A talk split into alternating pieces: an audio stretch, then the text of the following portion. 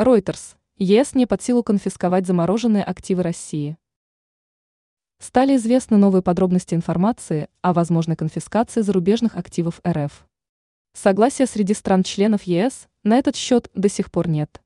Как сообщает Reuters, G7 собирается обсудить возможность конфискации активов уже в феврале. Однако чиновники, на которых ссылается агентство, утверждают, что такой шаг невозможен. Согласия между государствами ЕС нет, объяснили пожелавшие остаться неизвестными источники Reuters. Европейские чиновники обеспокоены последствиями, которыми им может грозить конфискация золотовалютных резервов чужой страны. В частности, в ЕС не исключают, что подобный шаг может сильно ударить по единой европейской валюте.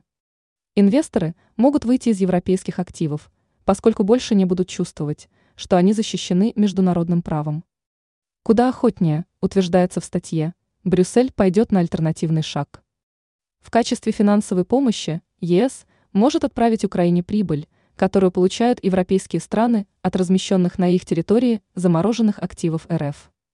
Ранее сообщалось, что Бельгия собирается передать Украине доходы от замороженных российских активов.